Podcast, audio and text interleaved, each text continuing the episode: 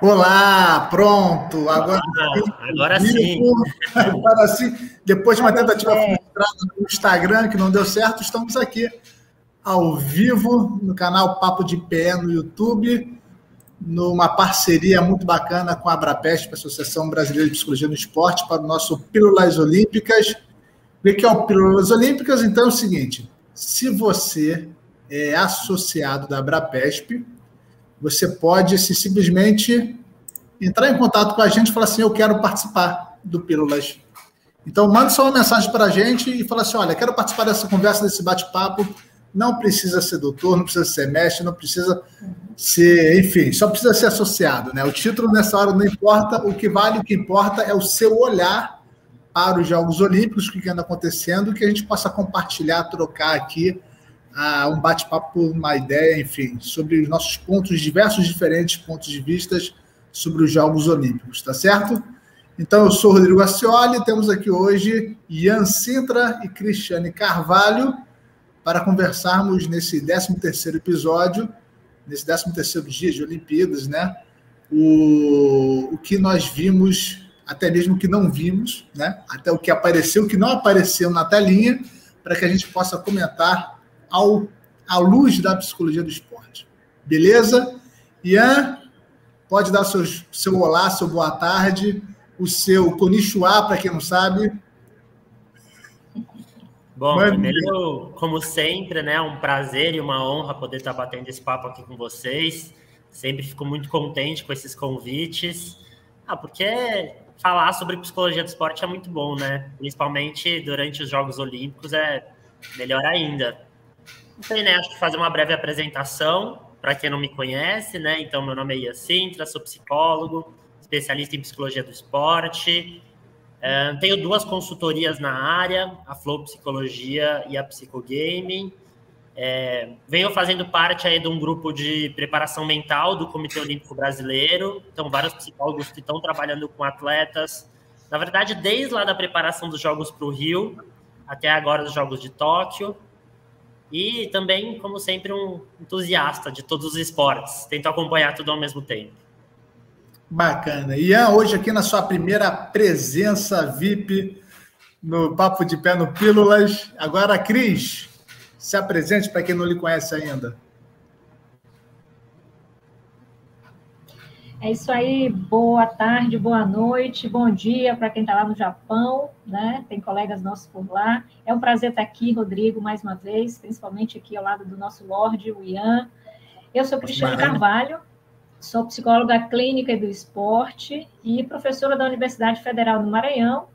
E em psicologia do esporte eu já estudo, trabalho desde 2000 e a gente vem tanto na graduação, lecionando a disciplina, quanto na pós-graduação realizando pesquisas, orientações. Quem tiver interesse em estudar sobre psicologia do esporte, tem aí pós-graduação em vários lugares do país e Maranhão aqui estamos à disposição de vocês. E a gente está aqui para falar do que a gente faz e do que a gente gosta. Então é prazer total estar aqui com vocês hoje mais uma vez.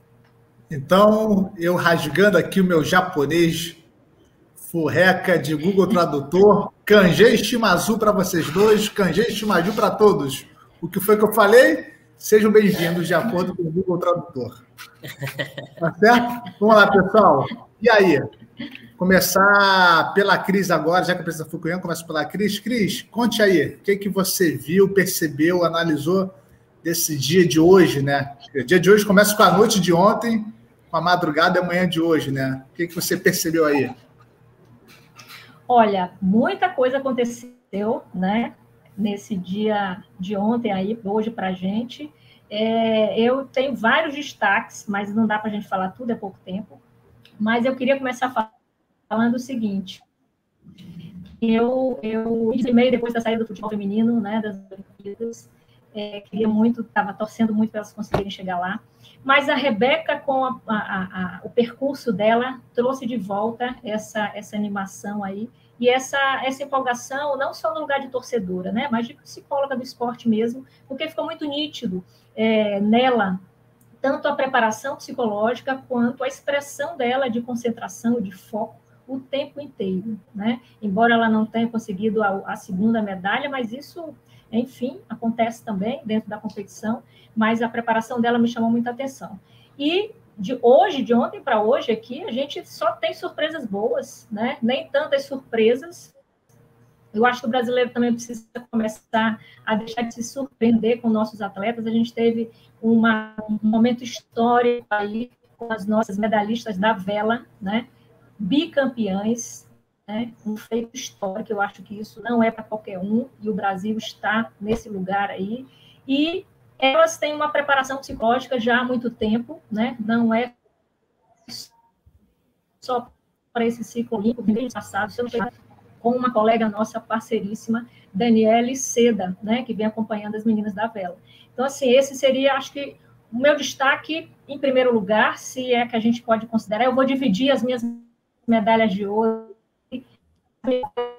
para o atletismo, e é muito bom ver os nossos atletas do atletismo se sobressaindo é, com essa qualidade. Né? Então, a gente teve o salto com vara e tivemos o obstáculo né, também ganhando medalha. E assim, eu vou, eu vou falar só do salto com vara, porque eu pude acompanhar o Tiago como espectadora, né, não como psicóloga, mas desde os Jogos Olímpicos de 2016.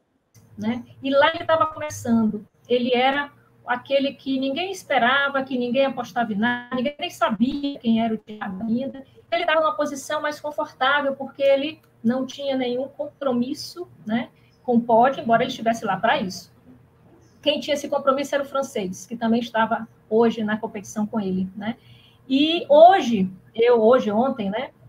Eu percebi o Thiago muito mais tenso na final, né? A expressão dele era mais tensa é, do que ele quando jogou lá em 2016, no Rio de Janeiro. E percebi o, o, o medalhista de ouro muito mais tranquilo né, que eu acho que meio que faz o, o medalhista de ouro sueco, 18 anos, chegando ali também para jogar de igual para igual, pular de igual para igual, e acabou com mais tranquilidade, conseguindo atingir mais os seus, os seus índices. Então, assim, é, chamar atenção para que esse, é, as emoções nesse momento de competição, principalmente em momentos em que você, o atleta está sendo muito exigido, por melhor que ele esteja ali na competição, se ele não conseguir ter esse controle emocional e manter a sua concentração, isso pode prejudicar, sim. Né? Então, o Thiago tinha total condição de fazer os saltos maiores, de competir, inclusive, com a medalha de ouro. Infelizmente, ele não conseguiu. E ele deu, na sua declaração, algumas justificativas, né? que para ele justificam o fato dele ter chegado lá.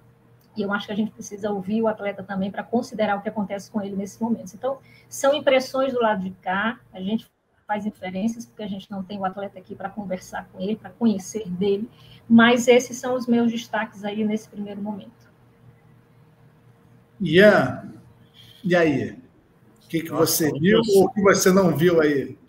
Muitos destaques, né, para a gente poder comentar aqui. Acho que é inevitável, né, comentar da Rebeca, como a Cris falou.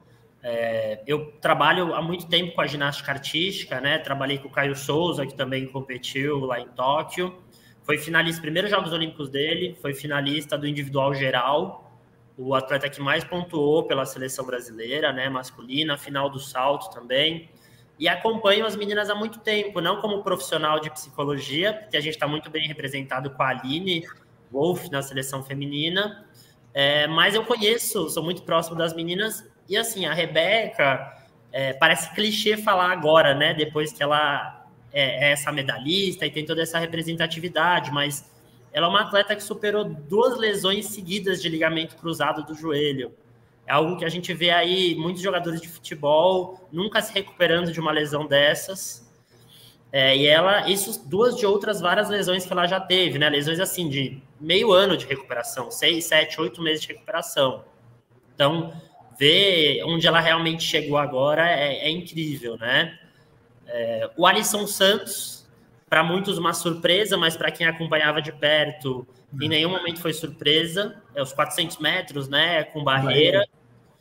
E, e, é impressionante, assim, não sei quem, é, quem pôde acompanhar ele de perto, né, o Pio, né, o, é o apelido dele, é, é, uma simpatia, assim, é realmente um cara extremamente humilde é, e, ao mesmo tempo, é, sei, um cara extremamente divertido, né?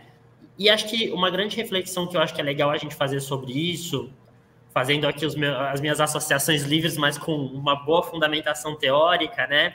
O que tem me chamado muito a atenção, e aí refletindo um pouco sobre o que a Cris falou, né? Talvez do Thiago, que aparentemente no Rio ele sentiu menos a pressão do que agora, talvez por ser cotado como um dos favoritos, ter que defender a medalha de ouro. É, eu tenho percebido como é, tanto a questão de ter é, da, da, toda a polêmica envolvendo a Simone Biles, de ter desistido das competições de ginástica, muito por conta da saúde mental, de uma certa pressão psicológica, a gente tem visto também é, os comentários sobre os atletas que têm desempenhado muito bem, uma leveza na hora da competição. Então parece meio clichê falar, né? Ah, não, a ideia é que o atleta consiga competir sem pressão é muito difícil competir sem pressão. A pressão é inerente ao esporte de alto rendimento. Uhum. Mas realmente, quando o atleta consegue curtir o que ele está fazendo, o desempenho flui muito melhor. Então é muito interessante, porque sempre foi um dos pilares do meu trabalho, né? Tentar mostrar para o atleta o quanto é importante ele estar tendo prazer na atividade, tá se divertindo mesmo. A gente às vezes acha que pelo atleta estar tá se divertindo, ele está desfocado. E não é sempre possível você estar tá uhum. realmente focado, imerso na tarefa e fluindo de uma maneira prazerosa. E coincidentemente ou não, é o mesmo pilar do estado de flow, né? Que é um conceito da psicologia uhum. positiva, da psicologia do esporte de, de fluidez, né? De total desempenho e imersão e concentração. Então é muito legal ver esses atletas como a Raíssa, como a Rebeca, dentre outros que desempenharam também falando de que simplesmente eles chegaram lá e, e cumpriram a tarefa curtindo o que estavam fazendo. Eu acho que isso é um destaque muito interessante para a gente levantar. E como eu espero também que, claro que a gente não fica feliz pela situação da Simone Biles na ginástica, mas isso teve que acontecer para abrirem ainda mais os olhos para a importância da, da psicologia, né, nesse contexto esportivo também. Olha, antes de darmos continuidade, aqui só mandar um alô para o pessoal do chat aqui. Temos Leovane, Rosiana, Pierre e Drix, que acabou de entrar aqui, falando que gosta muito desse rapaz. Salve o Barão. um grande beijo. Vamos lá, pessoal. Olha só, uma coisa também que me chama muita atenção, foi discutido até no Pílula de ontem, é, é, de que é muito interessante. Para nós que vivemos esporte, por esse, por esse ângulo né, da psicologia, a parte técnica tudo mais. O Murilo também aqui acaba de entrar no nosso chat aqui. Um grande beijo, abraço. É... A gente acompanha isso com um olhar bem técnico, né? Muitos nós já vivemos, já vive, já viveu os, é, os jogos, o mundo esportivo e tudo mais. E a gente vê, a gente fica, a gente vê muito encantado com algumas alguns acontecimentos, né, que não, quer dizer, fazem parte da competição também, né? Mas alguns, algumas atitudes, comportamento dos atletas durante os jogos são umas quebras de paradigmas, né? A gente acha muito bacana, por exemplo, a pessoa, atleta, atleta poder pensar na sua saúde mental, perceber, ó, vou suspender, nesse momento a competição não é mais importante, né? Deixa eu preservar minha saúde, porque daqui a pouco eu volto é, melhor. Temos a, a questão da divisão da, da medalha de ouro, né, no, no, no, no salto em altura. Temos a questão também da, da, da, atleta do arremesso de peso, acho que foi da atleta americana, acho que foi arremesso de peso de martelo, não lembro, que ela fez uma, foi a primeira manifestação num pódio olímpico nessa Olimpíada, né? E a gente acha muito bacana essa, essa possibilidade, essa discussão, essa globalização, né? Dessa unificação das, dessas discussões na, na, nos jogos. E a gente tem tido, visto também alguns comentaristas, alguns comentários, algumas matérias de jornais caindo de pau, criticando coisas que nós que vivemos a área estamos aplaudindo, né? E aí gente também fala assim, caramba, a importância disso. Né? As pessoas estão querendo, tem pessoas ficando muito pesado na, no fato da, da Simone Biles. Opa, Simone? Simone, ela, ela ter, ela ter é, aberto mão da competição para poder se cuidar. Tem gente questionando a troca, falando que foi uma vergonha, os dois terem decidido dividir a medalha, enfim, né? Então, é, isso para mim tem sido um paradigma também, essa coisa do leigo e dos especialistas, né? Mas assim, os especialistas ultimamente têm tido muito pouca voz na, no comentário dos Jogos Olímpicos e as pessoas, enfim, aqueles que têm maior, maior acesso ao público têm conseguido ter acesso para críticas aquelas que muitos de nós não concordamos, né? E, bem, fora isso, nós também, como eu falei, tem aquilo que nós podemos comentar também, que não apareceu nas telinhas, né? Conversando nos bastidores com o Ian, nem lembrava disso, de fato, essa madrugada teve a estreia da escalada, né? Ian, daqui a pouco também, enquanto psicólogo da Seleção Brasileira de Escalada, pode falar um pouquinho sobre isso. Agora, vou trazer uma primeira pergunta aqui, que a gente também conversou nos bastidores, ela veio do Rodrigo Pierre, só achar aqui no chat rapidinho. Ela vai voltado para o Ian. Ian, como é realizado o trabalho com os atletas à distância e durante uma competição desse tamanho? Diga aí. Pois é, pois é. Bom, é, acho que alguns pontos são importantes, né? É, acho que primeiro é importante ressaltar de que esse trabalho não está sendo realizado só agora. É um trabalho que eu já venho construindo com esses atletas há muitos anos. Então, eu estou com atletas lá do, é, da ginástica artística, tênis de mesa, mountain bike. Trabalhei também com a preparação de alguns atletas do badminton, né? É...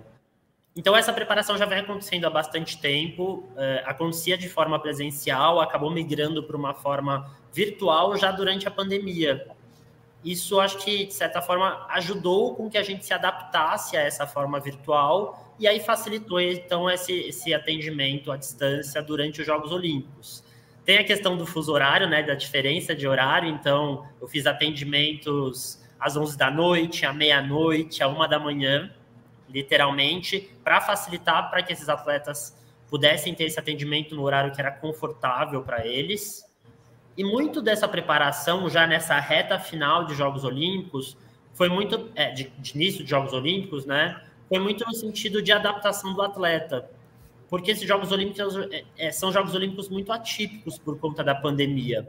Então, é, eu tinha atletas com o perfil de, por exemplo, estar nos sétimos Jogos Olímpicos, uma atleta do mountain bike que já tinha participado de seis Jogos Olímpicos de verão, é, três Jogos Olímpicos de verão, três de inverno, e foi para os sétimos Jogos Olímpicos dela, então, assim, como foi para ela, né, chegar nos Jogos Olímpicos totalmente diferente daquilo que ela estava acostumada, ela achou que já estava totalmente adaptada àquele grande evento e está sendo um grande evento totalmente diferente. Como um atleta que está indo, foi para o primeiro Jogos Olímpicos dele, que tinha toda uma expectativa de como seria esse grande evento e chegou lá está sendo muito diferente, né? Os protocolos estão sendo totalmente é, muito específicos é, não trazendo aquela mesma realidade de integração que é, provavelmente acontece sempre em todos os outros Jogos Olímpicos. É, eu consegui fazer o atendimento com os atletas com uma frequência relativamente boa, então a gente já tentou, não deu para organizar anteriormente, porque eles também não sabiam exatamente como ia a rotina deles lá, mas a gente foi mantendo contato por WhatsApp diariamente e pude fazer algumas videochamadas com eles em alguns momentos específicos, né, em algumas brechas. E foi muito bom, foi muito bom porque é, deu para sentir que realmente os atletas estavam é, preparados para aquela situação, de certa forma. Muito do trabalho de preparação para os Jogos Olímpicos, eu acho que está muito ligado a não deixar o atleta se deslumbrar, porque tem toda aquela magia dos Jogos Olímpicos, mas tem um risco gigante com a supervalorização, né? O atleta vem competindo bem em competições nacionais, até competições internacionais de menor porte, chega nos Jogos Olímpicos, acaba supervalorizando, coloca né, na cabeça aquela ideia da maior competição da minha carreira e acaba sentindo uma pressão. Então, muito do trabalho é mostrar para ele que a tarefa que ele vai ter que executar lá é a mesma que ele executa nas outras competições. Então, foi um trabalho interessante, as adaptações necessárias, mas, mas fluiu bem. Fluiu muito bem. Rapidinho, antes de passar para a Cris, fazer um comentário em cima do que o Ian falou, essa coisa da interação, né? Durante uma coisa que é um terror também para os dirigentes né, da, dos comitês olímpicos internacionais, quer dizer, dos, dos, países, né? É de fato é a vivência na Vila Olímpica, o que é o maior barato que todo mundo espera, né? Existe uma preocupação muito grande também com o excesso da convivência. Por exemplo, no Japão, eles não estão podendo rodar a cidade, né? Estão naquele, naquele, naquele é, Vila Olímpica, espaço, ginásio, tudo mais, tudo mais. Então, aquela coisa de rodar a cidade, conhecer, interagir com a população não está tendo. E essa coisa da interação com os outros países, né?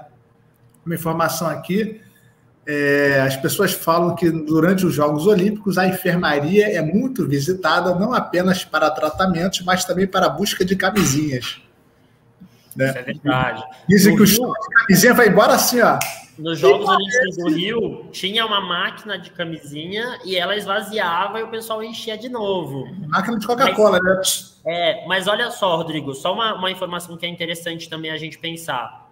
Claro que existe essa preocupação, independente dessa questão das camisinhas em si, mas realmente do atleta não perder o foco, né? Uhum. É, a gente sabe que tem atletas que você pergunta para um atleta qual é o seu grande objetivo? Chegar nos Jogos Olímpicos. E às vezes eles não respondem em ganhar uma medalha olímpica ou ter o melhor desempenho possível nos Jogos Olímpicos. Então, acontece de muitos atletas chegarem lá é, quase que com a sensação de missão cumprida e quererem vivenciar esse ambiente olímpico, que acho que tem seu lado positivo, mas tem os cuidados necessários. Então, realmente, essa, essa privação, né, a ideia da pandemia e esses protocolos, diminuiu muito essa interação, talvez tirou uma certa preocupação de alguns países e, e delegações, mas em contrapartida surgiu uma outra preocupação, que foi discutida também lá no, no grupo do COB, que foi a interação nas redes sociais. Porque como os atletas ficaram com muito mais tempo dentro dos quartos, aumentou demais a interação nas redes sociais. E até que ponto isso é positivo ou até que ponto isso também pode prejudicar o atleta? Porque né, muitos atletas estão tendo acesso o tempo todo com as informações do Brasil, com as, com as com as entrevistas, com as reportagens, com as críticas, com os haters de internet, enquanto muitas vezes em outros Jogos Olímpicos eles mexiam muito menos, né? Nas redes sociais. Enfim. A rede social dos atletas virou um novo canal de televisão, né? O que às vezes não passa na TV está passando nas redes sociais dos atletas. Cris, comentários sobre essa temática? Olha, é, são, são pontos realmente delicados, né? E acho assim, as redes sociais, como o, o Ian já trouxe no Rio, nos Jogos do Rio, já, já tinham acesso às redes. Não era nesse nível, né, nem intensidade. Acho que a pandemia ajuda, eles estão ali restritos também na Vila Olímpica, né? É, e, para além disso, a gente vê o boom das redes sociais em todos os aspectos. O esporte é só mais um, né?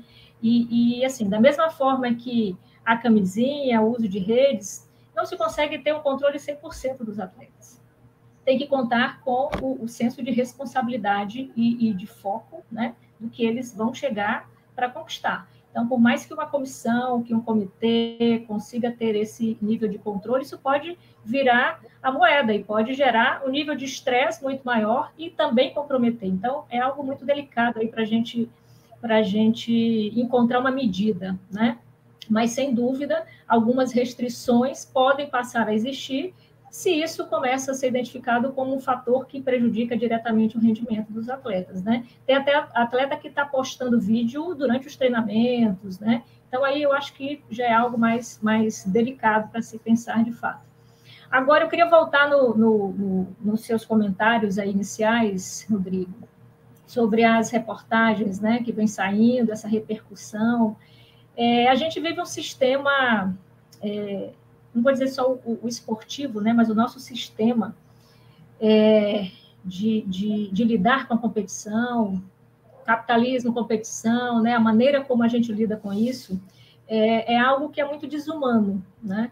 E todos ficam imaginando que quem chegar lá tem que chegar para ganhar os três primeiros lugares, as medalhas, né?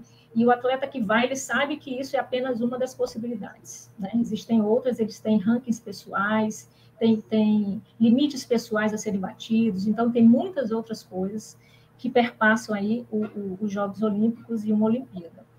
E aí, quando a gente vê é, jornais, né, falar dos nossos aqui, quando a gente vê um jornal externo falando de algum atleta nosso, é complicado, a gente combate de cara, porque, enfim, ele não pode vir falar desse jeito aqui, mas quando a gente vê a nossa imprensa é, falando de uma forma negativa, destrutiva, né, de atletas que tiveram um longo percurso, muito esforço para chegar onde chegaram, não é qualquer um que consegue chegar lá, né, e eles ainda com pouca estrutura, como merecem, né, merecem muito mais do que têm, mas ainda que tem alguma coisa, conseguem chegar lá com muito esforço.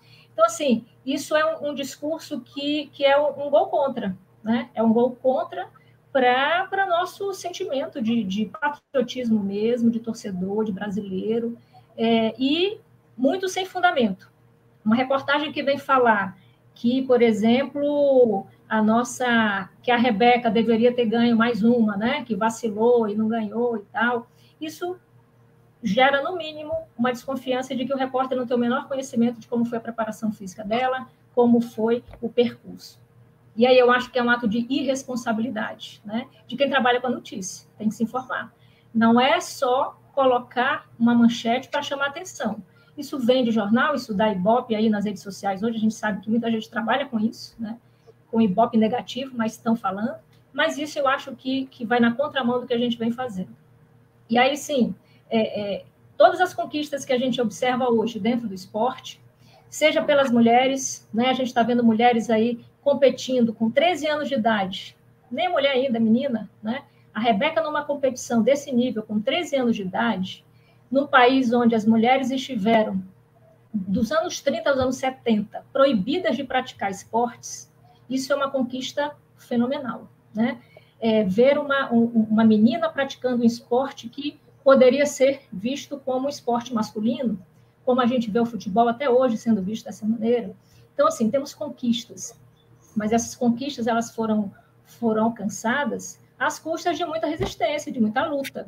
Né? Então, a atleta que vai lá e faz o gesto dela, ela tem que fazer sim, tem que continuar fazendo, porque não vencemos todos os desafios, todas as dificuldades, né? E aí, se não for por essa via, é pela via racial, temos atletas ainda sendo discriminados por isso, questões políticas, né? Que não se fala muito nessas transmissões, mas tem coisa pipocando politicamente aí. Então, assim, tem que falar, tem que ter voz, é o momento de expressão, é o lugar onde o atleta consegue chegar e ser visto por todos. Então, aquilo que está escondido debaixo do tapete tem que vir à tona, sim. Sim, é muito interessante, porque uma coisa que foi pouco comentado, eu tenho uma atleta do judô, que não vou lembrar agora qual foi o país, que logo na primeira, sua primeira luta ela ia cair com uma atleta, uma atleta de Israel, e ela se recusou a lutar com a atleta de Israel, porque ela não reconhecia o Estado de Israel, né? Então ela literalmente largou a Olimpíada antes de começar, porque ela não queria enfrentar essa atleta, né? Dentre tantas outras coisas que vem acontecendo, né? Mas de fato é, não aparece, mas isso faz parte é, também do processo de preparação, né? A gente vai para um ambiente é que é muito. Pode e falar. Aí, pode... o contraponto, o contraponto, né, Rodrigo, que, que você citou também, é de ter dois atletas dividindo o pódio né, de ouro.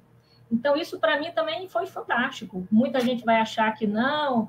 O, o, o, os dois atletas da vara, o sueco e, os, e o americano, pulando ainda para disputar quem vai ganhar o ouro, né? Porque eu quero ouro, eu também quero ouro. Isso, isso é, é legítimo, né? Faz parte. Eles tinham condições de, de, de, de tentar. É, é, era possível ainda dentro das regras, por que não? Mas aqueles dois que decidiram, não, não vamos mais fazer isso, vamos dividir, porque aqui tá bom, beleza? Também é legítimo, mas é novo. O novo uhum. gera estranhamento, né? É, dentro de uma perspectiva filosófica, o novo gera estranhamento, amedronta, resistências, mas aos poucos eu posso ir me familiarizando com isso. Então, que essas atitudes aconteçam mais para a gente repensar esse formato competitivo que a gente tem no alto rendimento. E muito legal também, eu já vi que o Ian já se mexeu ali, vou passar a palavra para o Ian. É muito legal também nesse momento, quando já estava a medalha de ouro estava garantida para o saltador sueco, você vê os adversários torcendo para ele para ele poder conseguir bater o recorde, né? Então, quando ele fez o primeiro salto e quase conseguiu concluir o salto, Exato. todo mundo seguindo, uh, né? E a galera aplaudia. O francês chegou a comentar com ele, por que, que tem que melhorar? As pessoas ficaram ajudando, vendo ele aplaudindo e, e batendo palmo para dar ritmo para ele poder conseguir concluir, né? Ver os adversários é. também dando força é muito bacana, né? Fala, Ian. Acho que ele, ele, foi, ele foi tão acima em termos de motivação que ele não conseguiu mais fazer nem a medida que ele tinha proposto, né? Então acho sim, que ele sim. foi ali cheio de si, de vontade, vou, vou conseguir, e é o que a gente fala que também é um problema. Motivação de menos ou motivação de mais pode não dar bons resultados, né? E com isso a gente garante o índice olímpico para o Thiago, fica valendo dele, já que ele não conseguiu bater, né? Fala, Ian. Eu ia comentar sobre todas essas notícias, né? Quando ficar claro para nós que somos especialistas né, na área, a falta de conhecimento realmente. Quando eu vejo, vejo essas notícias, me lembra muito é, aqueles comentários, é, os, os, técnicos de futebol de bar. O problema é que o cara está publicando numa coluna de jornal. Mas sabe quando assim, o cara não sabe o que está acontecendo nos bastidores, ele não tem noção e ele entende muito mais do que X ou Y, né? Ou aquelas pessoas que nunca acompanham futebol e aí viram entendedores no, na, na, Copa do Mundo.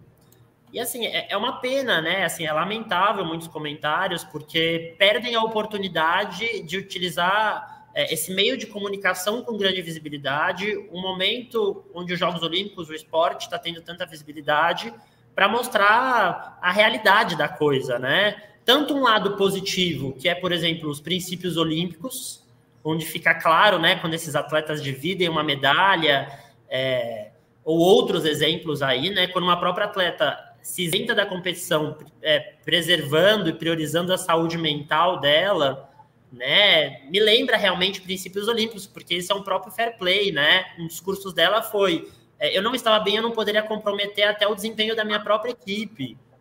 Uhum. Eu não vou pensar só em mim, eu estou pensando no coletivo. É, eu também estou pensando aqui em ser exemplo para outras ginastas que passam por dificuldades como eu.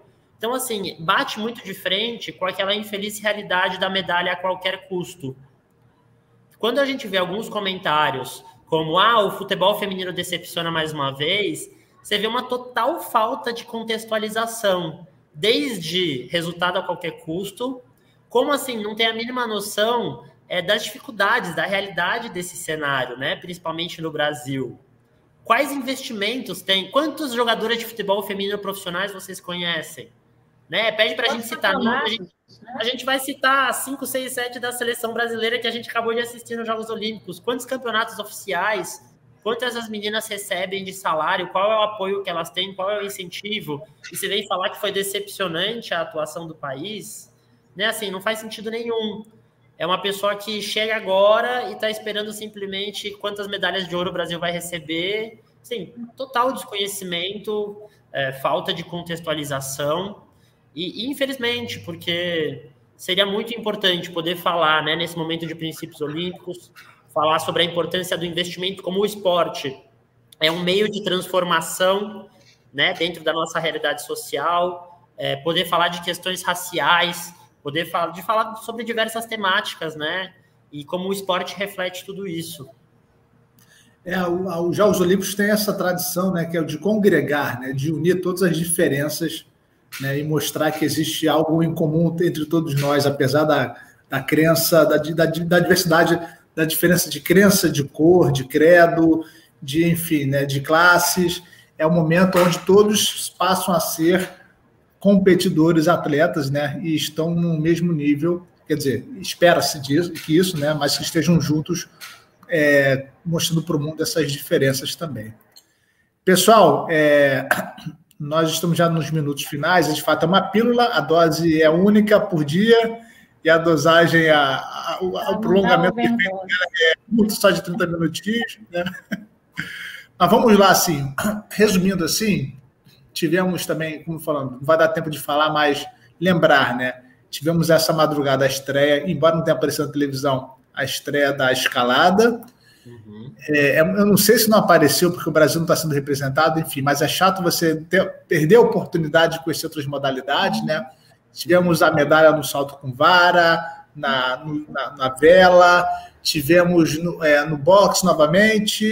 O que mais tivemos? 400 metros com o Alisson Santos, com barreiras. 400 metros com barreira. O Brasil, nessa primeira metade dos Jogos Olímpicos, alcançando o número de medalhas nunca alcançado na primeira fase. Né? Isso é interessante também. Os atletas brasileiros alcançando quartas de finais, semifinais, em modalidades que não está acostumado a alcançar em, em modalidades que costumam medalhar muito, né, no atletismo. Então, assim, nós estamos vivendo também outros momentos, né? E assim, hoje também à noite, se eu não me engano, tem a estreia do Skate Park, Isso. vindo logo depois dessa euforia. Tem né? brasileiro né? também. Exatamente, já se criou uma expectativa por causa da fadinha, de como é que será Vários brasileiros, né? Vários brasileiros participando. Eu acho que o Brasil está com a delegação máxima possível no skate, né? uhum. né? Isso é muito bacana uhum. também. Bem, olha só, vamos fazer começar a partir aqui para a despedida, né? Mas trago mais alguma coisa, mais um comentário, mais um ponto de vista e já emendando já com com Sayonara. Vamos lá, vou começar agora pelo Cris, a gente finaliza na. Começando pelo Ian, a gente finaliza na Cris. Vamos lá. Bom, primeiro agradecer pelo convite. Espero poder participar. Se eu não me engano, eu estou escalado para amanhã de novo. Bem lembrado. Eu já vou colocar aqui no fundo também, aqui, ó, a programação de amanhã. Mas manda ver. Pode começar falando que eu vou botar Boa. aqui. É, então, agradecer o convite. Foi um prazer, apesar, apesar de rápido, né? Mas acho que a ideia é essa. E, e acho que esse é o principal ponto. Que aqui seja realmente um disparador, né? Para que a gente possa continuar refletindo e discutindo sobre esses temas. É, e, e, poder conseguir enxergar né, esses outros lados também do esporte, é, da psicologia do esporte, é, porque é importante. É importante a gente entender que o, o, esporte é um fenômeno social e não simplesmente as competições de alto rendimento. Enfim, feliz em poder ter a oportunidade de debater sobre isso. Obrigado. Ana Cris. É, e eu também já, já agradeço aí a mais um, um convite para participar aqui. É, e assim, eu fico muito feliz dessa iniciativa, né? Eu acho que a ideia do Pílulas, eu acho que, que o Pierre, o, o, acho que foi o Ian e o Rodrigo, né, que tiveram essa ideia inicial, que se transformou nisso, atiraram no que viram e acertaram o que não viram, porque é, a gente consegue estar falando de psicologia do esporte, né? é, para além do que a mídia fala, do que está todo mundo né, ouvindo, que é importante trabalho psicológico, mas a gente aqui consegue aprofundar, ainda que seja de forma breve. É, e isso, isso eu acho que já vale super a pena. Né? Então, assim, eu acho que nós, enquanto psicólogos e psicólogas do esporte, dentro de uma comissão técnica, é, o nosso foco são os aspectos psicológicos, né? Mas diferente dos outros é, é, colegas e pares de outras áreas de conhecimento, como medicina, fisioterapia, eles têm um foco muito mais específico, né? Do físico, do organismo, e nós ocupamos um lugar onde a gente onde a gente precisa focar nos aspectos psicológicos, mas esses aspectos psicológicos precisam ser contextualizados com quem é esse atleta, em como ele vive, como ele se sente, que conexões, que relações ele estabelece. Então, o nosso olhar ele é mais ampliado. E que bom, né? Porque isso vai só acrescentar a uma preparação integral de um atleta ou de qualquer pessoa. A gente está falando aqui de Jogos Olímpicos, mas isso tudo pode acontecer em qualquer com qualquer pessoa que pratica um esporte, um, um, um exercício, né? Então isso tudo vai acontecer com qualquer ser humano. E eu acho que o olhar da psicologia ele precisa estar incluído sim nesse contexto. E aí eu não estou falando só para defender, já defendendo, né, o que eu acredito, mas eu acho que quanto mais se falar disso, quanto mais se evidenciar isso, mais a gente vai vai vai legitimar esse espaço, né? E todas essas questões sociais, todas essas mazelas que a gente tem, vão perpassar o trabalho do psicólogo, sim né? Porque a gente tem atletas que vêm de lugares que nem ele imaginou chegar onde ele chegou, né? Então ele tem que vencer muita coisa para chegar onde chega, né? E nós temos que estar atentos a isso. Às vezes até a alimentação, a alimentação de um atleta que sai aqui do Nordeste, que vai para o Sudeste, muda completamente. Isso pode interferir no seu, no seu rendimento, isso pode interferir nas suas questões emocionais, né? E nós temos que estar atentos a isso. E aí eu acho que, que vale tudo no sentido da gente estar cada vez mais inserido e, e considerando todos esses elementos aí para fazer o trabalho que a psicologia se propõe a fazer, que é pensar na qualidade, né? Qualidade de vida, no bem-estar desse atleta, independente dele estar tá querendo ultrapassar os seus próprios limites. Muito bem falado, Cris, e fazendo uma associação direta com o nosso Código de Ética Profissional, né, onde fala que nós precisamos respeitar e levar em consideração sempre as diversas realidades, né, seja ela econômica, cultural, uhum. ambiental, enfim, política, tudo isso faz parte, né, nós precisamos trabalhar, analisar tudo isso para poder trabalhar de maneira respeitosa com os nossos atletas, não só os atletas, mas os nossos é, preparadores, comissões técnicas, né? Essas pessoas também usufruem do trabalho, arbitragem também, né? Então, pessoal, para finalizar, por favor, sigam, cliquem aí no sininho, curtam a, a, transmissão. Estamos diariamente aqui. Entre aqui no site aqui, ó, do Papo de Pé, nas redes sociais, arroba Papo de Pé, underline oficial, podcast Papo de Pé também. Temos a Abrapesp, Instagram, arroba Abrapesp, underline oficial. E para amanhã, já que o Ian muito bem lembrou, nós temos aqui, ó, amanhã, dia 4 de 8, às 16 horas, temos Drix Pereira, Não sei se você já conhece, para quem não conhece, vale a pena. E a Sintra, esse que está aqui no meio, e teremos a mediação de Rodrigo Pieri. Não sei se vocês conhecem, nunca ouvi falar nele, não. Assista amanhã para ver se vocês se simpatizam com essa trinca ou não. Tá bom? Pessoal, até amanhã. Tá bom. É, tchau, tchau. Muito obrigado pela presença de vocês aqui. Para não deixar faltar, para respeitar o Japão também, arigato sayonara. Valeu. tchau, gente. Até a próxima.